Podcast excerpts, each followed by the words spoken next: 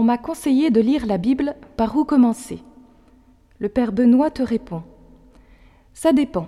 As-tu un peu de temps ou es-tu pressé? En général, avec Dieu, il faut savoir prendre son temps, je te le préviens. Si tu es du genre pressé, je n'ai que deux heures devant moi, alors lis directement l'évangile de Marc, c'est le plus court. Sinon, si tu acceptes de lire un petit peu chaque jour, il suffit d'un quart d'heure, commence par l'évangile selon Saint Luc, suivi des actes des apôtres. Tu auras ainsi tout ce qui concerne le Seigneur Jésus et les premières années de l'Église, le tout écrit par le même Saint Luc. Ensuite, prends les autres évangiles, Matthieu, Marc, Jean, ils se complètent. Avant de lire le reste du Nouveau Testament, les lettres et l'Apocalypse, personnellement, je te conseillerais de lire les livres qui sont au début de ta Bible, les premiers livres de l'Ancien Testament, avec la Genèse, les origines du monde, l'histoire d'Abraham, d'Isaac, de Jacob et de Joseph, l'Exode avec Moïse et la sortie d'Égypte, les passages historiques dans les nombres et le Deutéronome. Saute les passages qui parlent des lois pour le moment.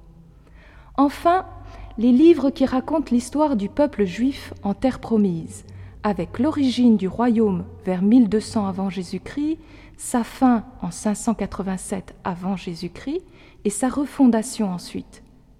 Tu trouveras Juges, Josué, Samuel, les rois, Esdras, Néhémie et Maccabée tu peux y ajouter Ruth, Tobie, Judith et Esther.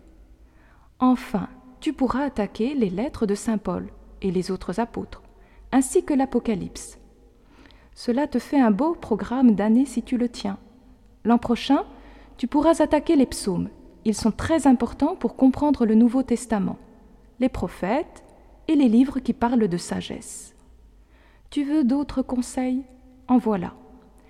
Fais-toi offrir une grande Bible. Il y a des introductions au livre avec des notes, et puis c'est plus facile à lire, c'est écrit plus gros. Pour le Nouveau Testament, j'aime bien en avoir un petit format à part qui me permet de le mettre dans la poche ou dans un sac et de l'ouvrir quand j'ai cinq minutes pour relire tel passage ou telle lettre. C'est vraiment super.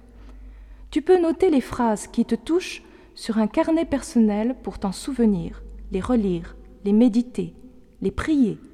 Si tu n'as pas peur, tu peux, comme moi, souligner certaines phrases ou certains mots.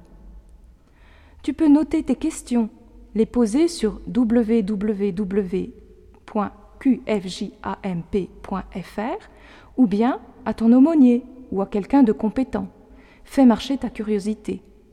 Et pour finir, prie, prie et prie encore. Ne lis pas la Bible comme n'importe quelle revue à la mode. Elle a été inspirée à des hommes par l'Esprit Saint. C'est avec l'aide de l'Esprit Saint qu'il faut la lire aujourd'hui. C'est la première chose à faire pour lire la Bible. C'est finalement par là qu'il faut commencer.